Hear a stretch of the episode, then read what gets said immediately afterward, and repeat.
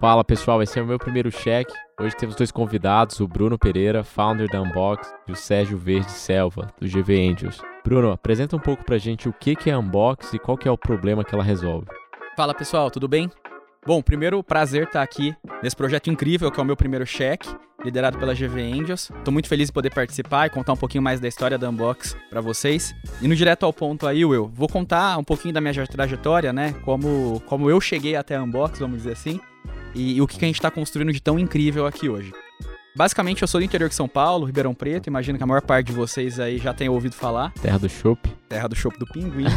Muito bem colocado. é, e eu nasci numa família de empreendedores, né? Os meus pais, quando eu tinha 7 anos de idade, montaram um atacado de materiais de construção. E a minha infância foi literalmente contando lata de tinta, fazendo banco para minha mãe, que cuidava do financeiro, cuidando de toda a parte de marketing, criando identidade visual, catálogo, subindo o site. Eu era o faz tudo ali da, da empresa da minha família, vamos dizer assim. É, hoje a gente dá risada, né? Mas com certeza isso fez um diferencial aí para por ter optado por fazer, estudar administração na FGV depois. E é a partir daí que a história começa a ganhar a forma de hoje, né?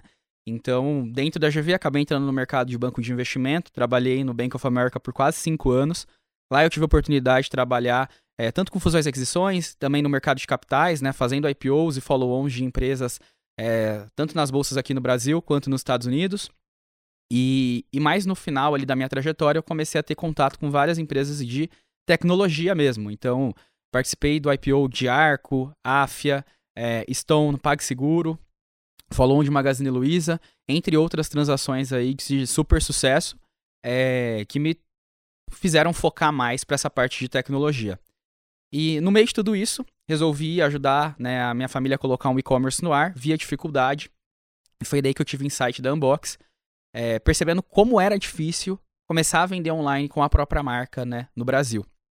E estudando um pouco mais esse mercado, acabei passando quase dois anos aí olhando a tese, até que chegou um momento em 2019, no comecinho do ano, que eu virei e falei, não, peraí, tô do lado errado da mesa, vou largar meu emprego no banco, vou montar é, uma startup para resolver esse problema, porque se em dois anos ninguém fez isso, né, provavelmente alguém vai fazer. E olha, eu confesso para vocês que eu não podia ter acertado o timing é, melhor, né, do, do que aconteceu. E, e aí, né, em 2019, comecei a estruturar isso, retomei as conversas com a Gabi, que já era uma amiga minha de faculdade, né, a gente estudou na GV, tanto eu quanto ela, ela estava trabalhando na Log na época, tinha um domínio assim absurdo de todos os temas de varejo, e-commerce logística. É, e o Lucas, né, que, que é um, um, dos nossos co-founders também, na posição de CTO, liderando toda a parte de tecnologia e produto, que chegou através de um amigo em comum, que graças a Deus não fez GV, né, senão seriam três GVianos. então, traz essa visão de tecnologia e produto que naturalmente eu e a Gabi não tínhamos, né. E a gente se uniu para fundar a Unbox, e, e, o problema que a gente resolve, é, entrando na, na sua pergunta diretamente, é justamente a complexidade para vender online com a própria marca. Então, até pela minha experiência aí na empresa da minha família, é, eu percebi que para criar uma loja virtual não era algo simples. Você precisava juntar as peças do seu quebra-cabeça, né? E você entrava com a promessa de em um clique ter uma loja no ar, só que essa loja não era capaz de vender e entregar. É, então, qual o sentido de ter uma página que nada mais é do que um blog que tem um produto cadastrado, né? É, e isso é uma coisa que me incomodou muito, porque ao começar a estudar mais sobre essas soluções, eu vi que no final do dia, esse empreendedor ele tinha mais ou menos 30 pontos de decisão para conseguir colocar essa loja no ar. E vamos lá, empreendedor no Brasil, e agora eu posso falar por causa própria, não tem tempo, né, não tem recurso, e na maior parte dos casos também, né, é, não tem dinheiro para fazer um investimento alto, pagando para que alguém desenvolva isso para ele. Então o custo de entrada no e-commerce do Brasil acabava sendo algo extremamente elevado. A porta que saída era vender através dos marketplaces, pagando uma comissão altíssima. E aí, partindo desse pressuposto, a gente criou uma plataforma onde o custo de implementação, vamos dizer assim, é zerado, porque ele é um SaaS, completamente automatizado. E com a Unbox você já consegue ter o meio de pagamento e a logística integrado, sem você precisar pensar em nada disso. E o melhor, uma taxa de desconto em torno de 50% em comparação se você tivesse em outra plataforma negociando cada ponto individualmente. Ou seja, a gente criou uma solução que democratiza o acesso ao e-commerce e olha para essas empresas que querem vender com as pequenas e médias empresas que querem vender com a própria marca com um olhar diferente. Um olhar que delega para eles a necessidade de trabalhar a própria marca e não pensar na operação em si, que acaba sendo a maior barreira de entrada em um primeiro momento para esse tipo de negócio.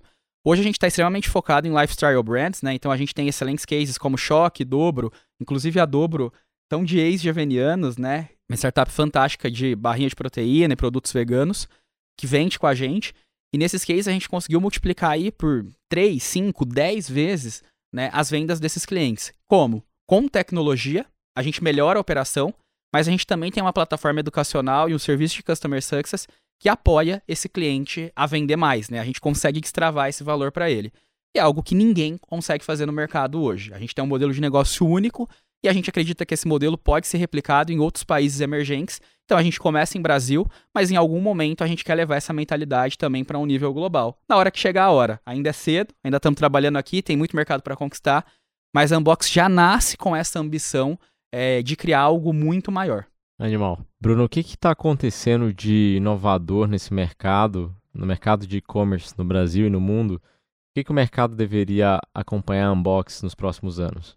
Excelente pergunta. Bom, acho que por conta da pandemia, o mercado acabou acelerando muito, né? As grandes empresas, principalmente, é, viram a necessidade de se digitalizar, mas os pequenos e médios empresários, eles ainda têm uma grande dificuldade com as plataformas que, estão, né, que estão disponíveis no mercado hoje. É, como eu comentei, as plataformas atuais, elas foram realmente desenhadas para atender players com uma estrutura é, maior, né, que, que tem eventualmente uma pessoa de tecnologia, de marketing, ajudando ou pensando nessa operação, ou até mesmo as grandes empresas têm disponível é, uma pessoa de marketing, de tecnologia pensando na operação, ou recurso suficiente para conseguir bancar é, o desenvolvimento de algo sob medida com as soluções que estão disponíveis hoje. É, no caso do pequeno e médio empresário, ele acabou ficando muito refém de soluções como Marketplace, que obviamente são uma fonte é, incrível de geração de vendas para eles, né? Mas que cobravam uma comissão aí extremamente alta para que chega em torno de 20% para que esses players pudessem vender online, o que muitas vezes não faz sentido para a maior parte desses lojistas. É, quando a gente olha movimento de big techs como o Facebook, por exemplo, fazem, tentando é, avançar pela digitalização dessas pequenas e médias empresas, a gente vê que hoje existe um canal de comunicação direto entre essas marcas e esses clientes é, que estava sendo pouco explorada, né? Porque no final do dia você precisa ter um site para conseguir atender essa demanda. Então a gente identificou aí uma oportunidade de conseguir, com a tecnologia, facilitar esse processo é, de integração desses diversos canais de venda em um só local, permitindo que o cliente venda com a própria marca, deixando de ser refém de um player como um marketplace, por exemplo. É, o que a gente olha no mercado mundial acontecer é essa migração em massa de pequenas e médias empresas para esse mundo digital, né? Para seja para marketplaces ou até criando a própria loja. Mas a grande dificuldade que a gente enxerga é que esses players muitas vezes não sabem como começar a vender. E nesse sentido, a Unbox tem feito um trabalho de educação, né? E não só facilitar o acesso, democratizar o acesso a uma plataforma de e-commerce, tornando aí é, qualquer um apto a começar a vender de imediato, mas também educando aquele cliente para começar a vender cada vez mais. E hoje a gente já tem excelentes cases de clientes que multiplicaram as vendas por 10 né, vezes, né, 5, 3 vezes aqui dentro de quando começaram com a gente que estavam em outras plataformas. Então eu acho que tem dois cenários aí, um movimento de digitalização em massa, mas um movimento também das pessoas tentarem entender como elas conseguem tracionar nesse mercado, que é uma nova realidade para todos. Legal, Bruno. Eu queria trazer o Sérgio para o papo e te perguntar, né, Sérgio? Conta um pouco para a gente sobre você, sua trajetória como executivo em tecnologia, né? A gente está no Spotify hoje, mas você foi um dos caras que praticamente ajudou a construir a história do Spotify aqui no Brasil. Mas fala pra gente também o que, que chamou atenção na Unbox, no GV Angels, né? E por que, que, que, que te motivou a liderar esse deal dentro do grupo? Fala, Will. É, não, o, minha trajetória, acho que o, o, grande, o grande case aí, de fato, é esse, esse papel pivô na expansão do Spotify pela América Latina, né? Eu deixei o Spotify ali no, no, no meio para o fim de 2019 e depois ainda fui montar um outro serviço de streaming aqui no mercado brasileiro, que é o Dazon, um serviço de, de, de streaming de esportes ao vivo. É, a hora que a gente olha para serviço de uh, entretenimento, consumo em massa, né, uh, obviamente tem sempre algumas teses que, um, ah, que fazem você ganhar atração e que te dão uma vantagem competitiva. Eu acho que muito do que a gente viu, principalmente no Spotify, era a questão do que a gente chamava lá atrás de uh, leading edge ou early adopter, né? O cara que está é, sempre buscando ali uma, uma a inovação pela inovação, é a pessoa que está um, que vai atrás do novo e do, do que não foi feito antes, e é, é, a pessoa que de fato ela consegue propagar novos ciclos de, de inovação uh, nos segmentos, nas categorias, por aí vai. É, uma coisa que me chamou muito a atenção na Unbox, é, então foi muito essa questão, não só de PME, mas, uh, mas esse foco que o Bruno tem, uh, o Bruno e a equipe tem muito forte de trazer para dentro e, e, de ser uma, uma solução de excelência, uma tecnologia de excelência para as, as digitally native vertical brands, né, que são essas as, as marcas que nascem uh, na, que nascem digitais e que são especializadas num vertical só. Esse termo foi cunhado lá atrás, quando, com a criação da Bonobos, e aqui no Brasil a gente tem visto algumas, alguns expoentes dele, como Livos, Isso e por aí vai, e o Bruno ele entra para ajudar as próximas a, a se formarem. É, e eu acho demais esse movimento, eu acho muito é, essa, essa tese do, do, do, da Unbox, ela é muito acertada, ela vem num timing muito bom, onde a gente começa a ver as lifestyle brands num momento de franca expansão. Toda hora você está ali no Instagram, aparece uma marca nova de algum influencer ou de alguém que está pensando alguma coisa nova, um jeito novo de fazer as coisas que não tenha sido feito até então. Uh, e eu entendo que a Unbox tem não só as features que esse segmento precisa para começar a ir para cima da, das, uh, das marcas que já estão estabelecidas, mas a Unbox também oferece, médio prazo, a capacidade de melhorar o próprio processo e, uh, como contrapartida, voltar e, e, trazer um ciclo virtuoso para essas marcas que vão estar dentro da plataforma também, com desenvolvimento de novos features e por aí vai. Então, acho que essa é a grande tese que chamou a atenção uh, para esse investimento. Eu acho que uma coisa que a gente fala muito no GV Angels é que quando você investe, você compra duas coisas. Você compra a tese e você compra os founders. E, e uma tese boa com os founders uh, não tão bons, de fato, não para de pé.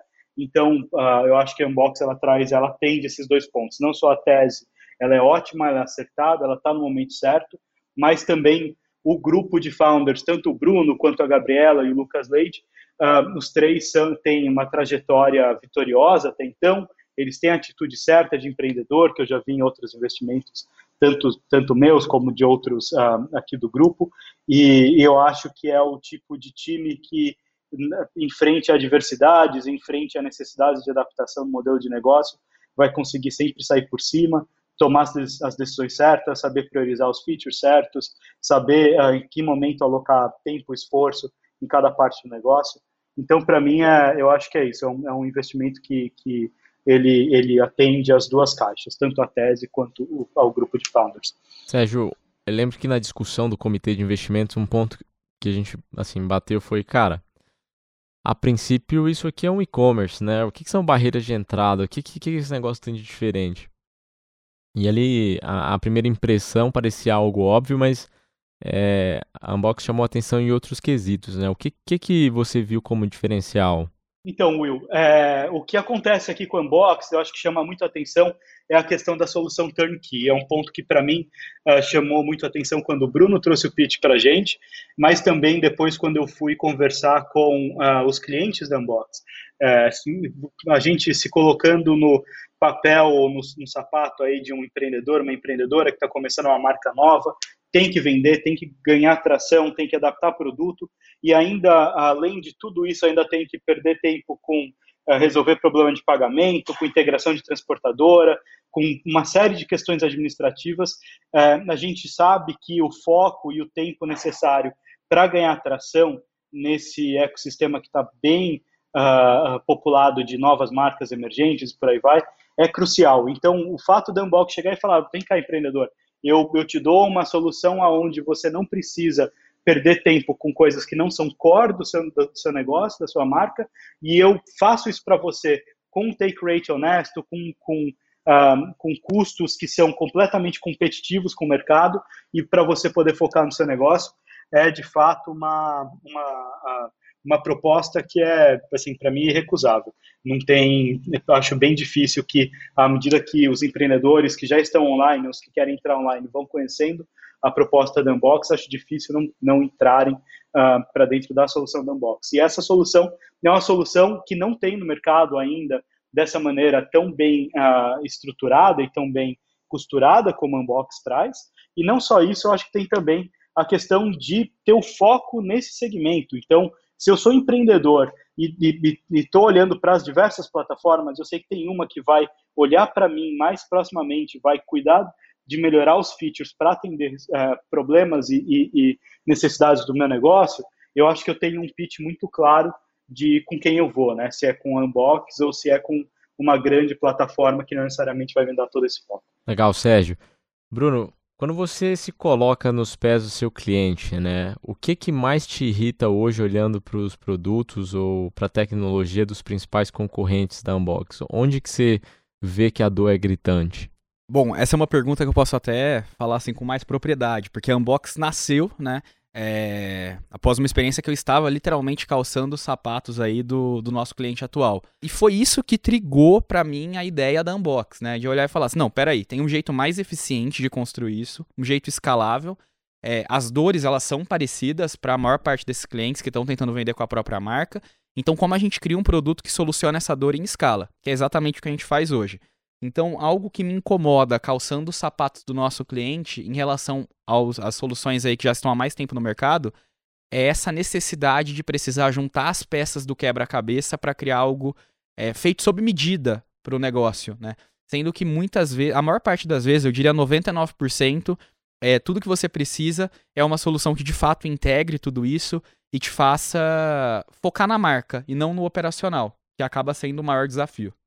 Legal. Legal, Bruno. Acho que um ponto que é legal a gente entender aqui, se você pudesse compartilhar para a gente um pouco sobre o processo de captação do, das, das, primeiras rodadas da Unbox, né? Como que foi esse processo de, ok, entendemos que existe um problema grande, é uma dor gritante, colocamos um protótipo de pé, validamos, agora vamos captar dinheiro. O que que você, que que você vivenciou nessa jornada, né? Por que que o GV Angels faria ali sentido participar? Não, bacana. É, essa é uma pergunta que eu poderia ficar horas falando aqui, mas eu vou tentar ser o mais conciso possível. É, vamos lá, acho que a jornada empreendedora, né, ela obviamente sempre parte de uma ideia é, e de entender também o momento da vida do empreendedor. Né? No caso, quando eu tive, eu tive o insight da Unbox, eu ainda estava trabalhando num, num, banco de investimento, é, não tinha nem muito tempo para conseguir é, aprofundar né, na, na velocidade que eu gostaria que as coisas acontecessem. Então, é, eu fui colocando o projeto de pé conforme eu estava no processo de desligamento ali de, é, do banco, né? É, e naquela época, para mim, era muito claro que até ter a plataforma no ar, ter algum cliente vendendo, não faria sentido para a gente pensar em trazer investidores externos, tá? E foi exatamente isso que, a gente, que aconteceu. A gente começou a falar com investidores é, quando a nossa primeira loja subiu, no comecinho de 2020, né, 3 de fevereiro, para ser mais exato, é, que foi a Choque. E aí, a partir daquele momento que a gente mostrou que tinha uma loja no ar, que tinha algo palpável, né, para que eles entendessem o que a gente estava construindo, a gente selecionou ali cinco investidores para começar a contar mais da tese, tá? Eu acho que esse é um ponto importante, né? E aí, até fazendo um adendo aqui, é, tem uma frase que é ótima sobre levantar dinheiro, né, sobre captação, que é, bom, você pede ideia, você sai com dinheiro, né? E é exatamente isso. Não adianta chegar lá com a tese falando: olha, a gente vai dominar o mundo, preciso de um cheque de um milhão de dólares e não tem relacionamento nenhum construído, que não vai levar, gente. É um processo de construção, um processo de confiança. Acho que o Sérgio colocou muito bem aqui a questão da tese, mais a, é a questão dos founders, né? Porque no final do dia, grande parte da tese de uma startup também é a capacidade de execução do time que está conduzindo isso. E por isso que o relacionamento, principalmente no estágio é, seed, pré-seed, ele é tão importante. Porque ele, né, a partir do momento que você tem confiança, que você consegue mostrar essa capacidade, é, o caminho fica mais claro para todo mundo, né? E isso facilita no, no processo de diálogo com os fundos e com os anjos, tá? É, uma vez que a gente estava com, com um projeto de pé, né, a primeira loja vendendo, a gente começou a fazer esse approach com os fundos, mas foi lá para mais ou menos no mês de junho que a gente começou a falar que a gente ia levantar uma rodada já com esses relacionamentos criados, e aí a gente ativou esses relacionamentos, é, lembrando que a gente mandava update trimestral, tá? Para alguns até, para alguns fundos até mensais, falando da operação, como ela estava indo, para reforçar esse sentimento de confiança. Quando a gente levantou a mão para captar, a gente tinha vários fundos interessados ali em levar as conversas adiante. É, a gente trouxe a Maya Capital, né, pro liderando a rodada, junto com outros investidores anjos e o GV Angels. É, e, e, esse foi um ponto importante. A gente conseguiu escolher quem a gente queria do nosso lado. Porque a gente já tinha confiança de todas as partes, né? A gente não precisou tomar um deal que, é, eventualmente, para se salvar ou coisa do tipo. Não. Porque existia um planejamento onde se levava em consideração que seria pelo menos seis meses para conduzir um processo de captação. Eu acho que esse é um ponto que já fica até de dica para quem está ouvindo a gente, está nesse estágio de começar a captar, é que é se preparar. Né? Eu brinco que como empreendedor você tem que sonhar com o plano A, mas você tem que ter o plano B, C até o Z. Porque, assim, não se enganem. É... A gente só tem uma certeza como empreendedor, que não vai ser exatamente o que a gente traçou. Pode ser melhor, pode ser pior, mas dificilmente vai ser igual. Boa, boa, Bruno. E esse, esse foi um deal clubista, né? Se a gente tivesse no Econo, essa seria a barraquinha da GV, porque era o GV Angels com a empresa de ex-alunos da GV e o investidor, investidores da GV. Sérgio, eu queria te perguntar como que você vê essa questão que o Bruno construiu sobre a confiança para você foi, foi relevante, né? Você acha que pesou pelo já conhecer o, o Bruno ter passado pela mesma escola? O que, que são sinais ali que mostram que, que os founders são sérios, que eles estão comprometidos com o negócio? Para você trazer um pouco sobre isso para quem está escutando a gente. Eu acho que, para mim, uma pessoa que trabalhou muito com em ambientes multiculturais, uh, trabalhei em diversos mercados já, tanto no Brasil como fora do Brasil, uh, e estou acostumado com, com lidar com gente diferentes, não só backgrounds por causa de cultura, mas também formações por aí vai. É, eu acho que o que chama atenção é a capacidade de articulação das ideias, a capacidade de, uh, de fato, de colocar em perspectiva a tese e, e, como vai chegar na tese, capacidade de priorizar, priorizar tempo e esforço nos features que, estão, uh, que foram decididos para ter dentro da, da solução até agora. Eu acho que a questão da escola ajuda, mas eu acho que ela é secundária, porque, de fato, a gente tem muita gente boa é, no Brasil hoje é, né, inovando e, e, querendo acesso também à capital. Então, eu não diria que isso tem que, para mim, pelo menos, isso foi um, um fator de decisão.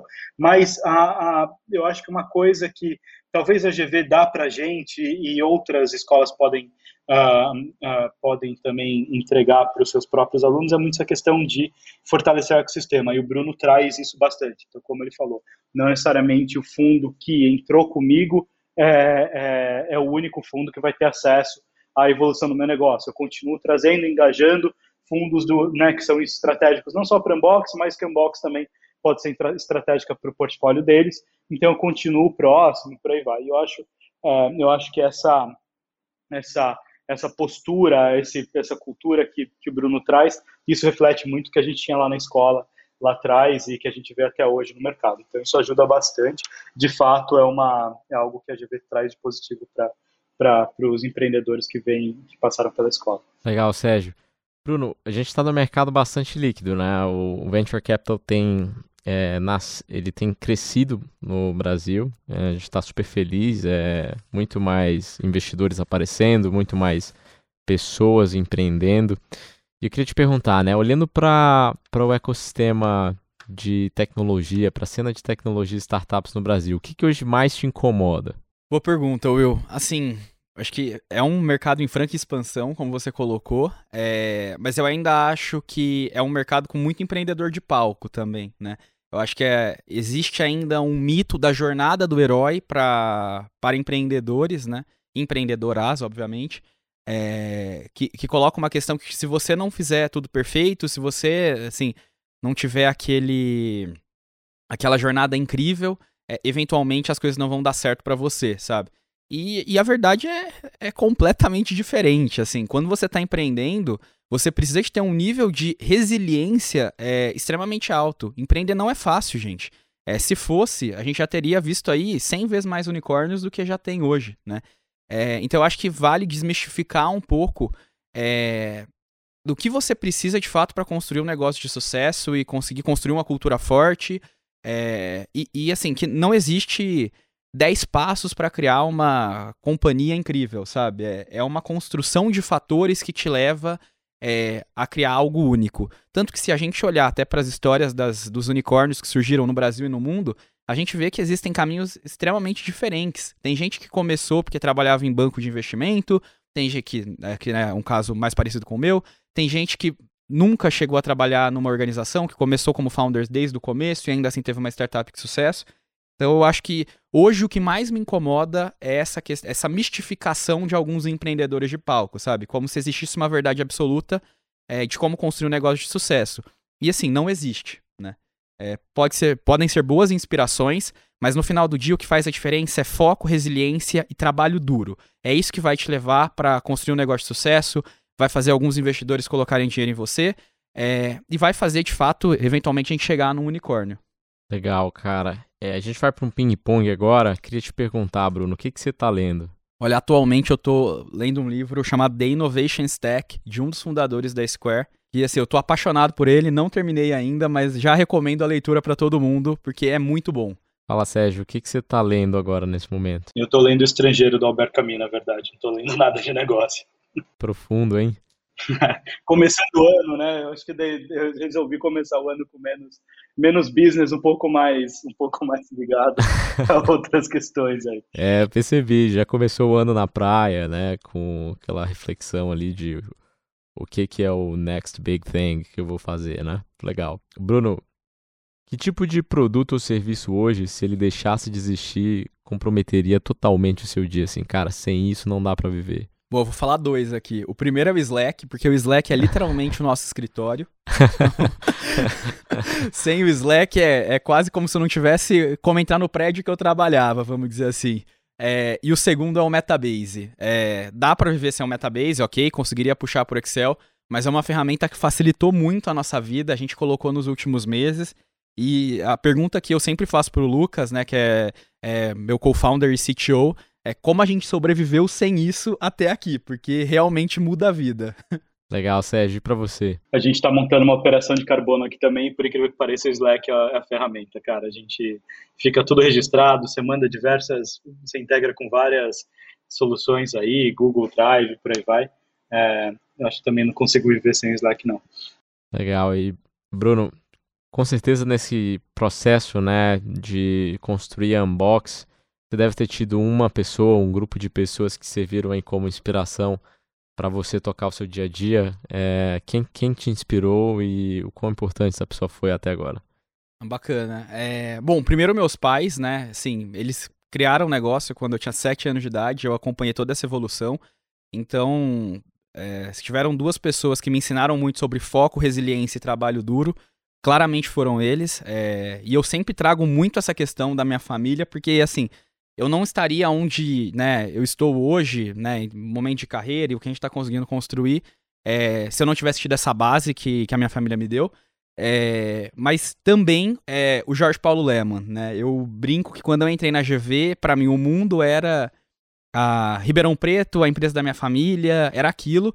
E a partir do momento que eu li o livro do Sonho Grande, conheci mais da história, é, eu percebi que eu podia sonhar mais alto, que o mercado financeiro poderia ser uma boa escola e que isso me abriria portas depois para eventualmente criar um negócio que pudesse sim ser um player é, a nível mundial.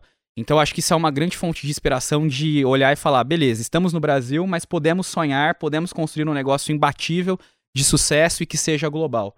Foi a primeira vez que eu tive essa sensação que é, era possível construir isso daqui, sabe? Tipo, em terras brasileiras. Animal. Para você, Sérgio. Eu eu não tenho, na verdade, eu não tenho esse drive de, de empreendedor, né? Eu tô eu tenho mais uma carreira um pouco mais, mais ligada a, a escalar negócios que já, já estão estabelecidos. E para mim, o grande, a grande inspiração é sempre o Daniel Eck, como que ele construiu o Spotify. Eu acho que a, a cultura forte do Spotify, os pilares que a gente tem, tinha ali dentro é, relacionados a como os funcionários uh, interagem, a questão de, uh, de inclusão e diversidade, toda a questão de remuneração, como é pensada a remuneração numa empresa dessa, sem remuneração variável, olhando só para a participação é, e, e, e para que todo mundo tenha um compromisso com o longo prazo, aonde, por exemplo, a tua participação tem a ver com mais com o momento onde você entrou na empresa do que necessariamente com o cargo. É, enfim, eu acho Spotify, para mim, uma empresa que está reescrevendo não só a, a, indústria da música, mas também está reescrevendo algumas grandes questões aí de como a gente é, administra as grandes organizações. Excelente. Bruno, para a gente fechar, Se hoje você tivesse abrindo a rodada da Unbox, né? Se você tivesse começando a desenhar seu fundraising, o que, que você teria feito de diferente? Boa pergunta. Essa foi ao vivaço. Essa é quem sabe faz ao vivo, né?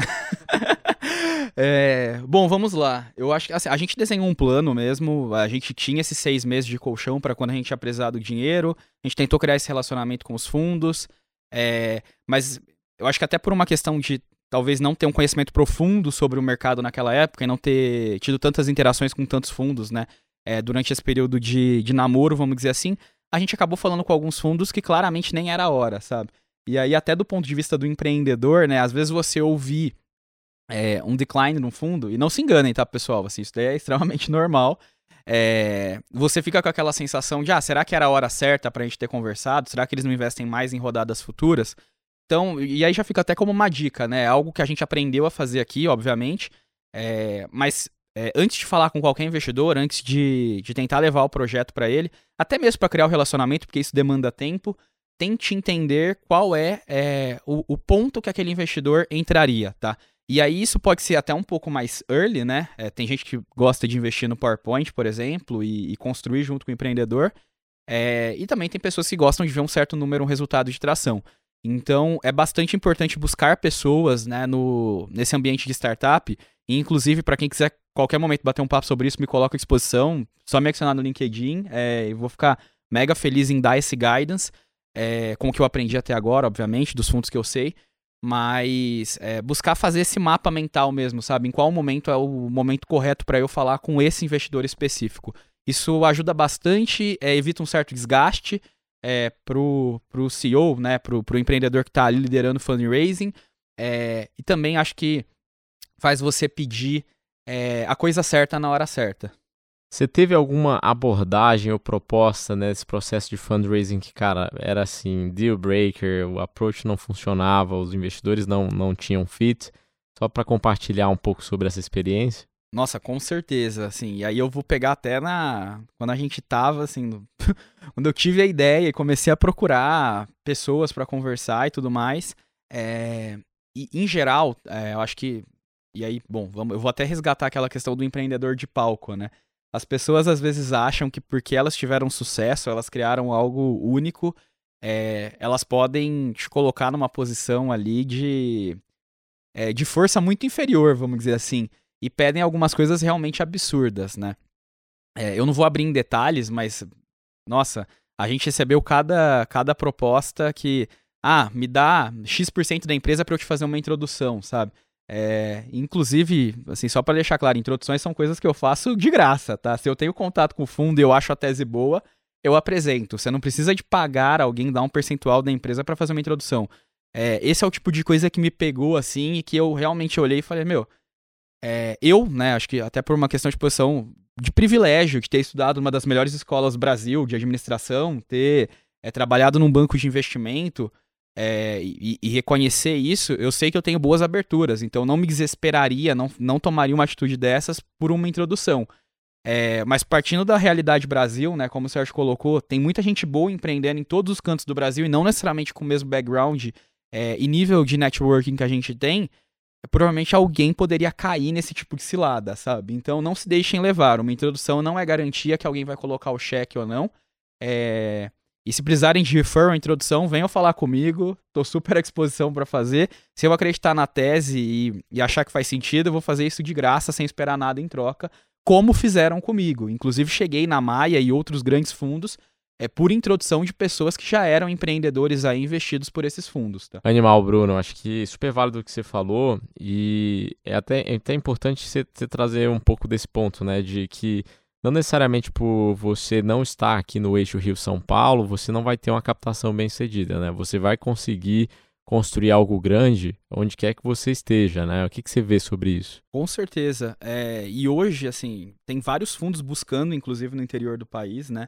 É, tem programas de aceleração que é, não dependem de você ter captado com, alguma, com algum fundo, inclusive são equity free. Eu vou até usar o, o nosso caso aqui. A gente participou é, do programa da Latitude, que está sendo liderado pelo Brian, né, um dos fundadores do Vida Real, do, da Plug and Play. A gente fez parte do segundo batch de aceleração deles no Brasil. É, e do Facebook, né, que é um programa de aceleração é, focado em empresas de e-commerce. Então, e todos eles 100% equity free, tá, pessoal? É, e foram, assim, bons é, lugares para a gente ampliar um pouco a rede, trazer pessoas que entendem mais de determinados pontos de venture capital para nos ajudar, né? É, e eu acho que empreendedor tem que ser cara de pau também, tem que bater na porta e pedir ajuda, pedir conselho. Eu vou de novo para aquela frase que a gente comentou, né? Quem pede conselho leva dinheiro, né? Então, chama o Will aí do GV Angels, adiciona ele, manda o pitch, vem conversar. Eu acho que entender o momento que você tá de empresa é, é o fator mais importante, né? A partir de você entender o momento, você entende o que você precisa de cada potencial stakeholder que você pode trazer para o seu lado. É, e, e, não necessariamente focar no dinheiro em si, foca no conselho.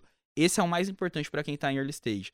Muitas vezes, como empreendedor, a gente acha que só tem um caminho, e quando você consegue ampliar a sua zona de visão, novas possibilidades surgem. Não, muito bom, Bruno. Eu acho que é super legal você, você trazer esse ponto, até porque aqui no GVangels a gente tem startup do Brasil inteiro uh, uh, tem, sendo investida né, pelo, pelo nosso grupo.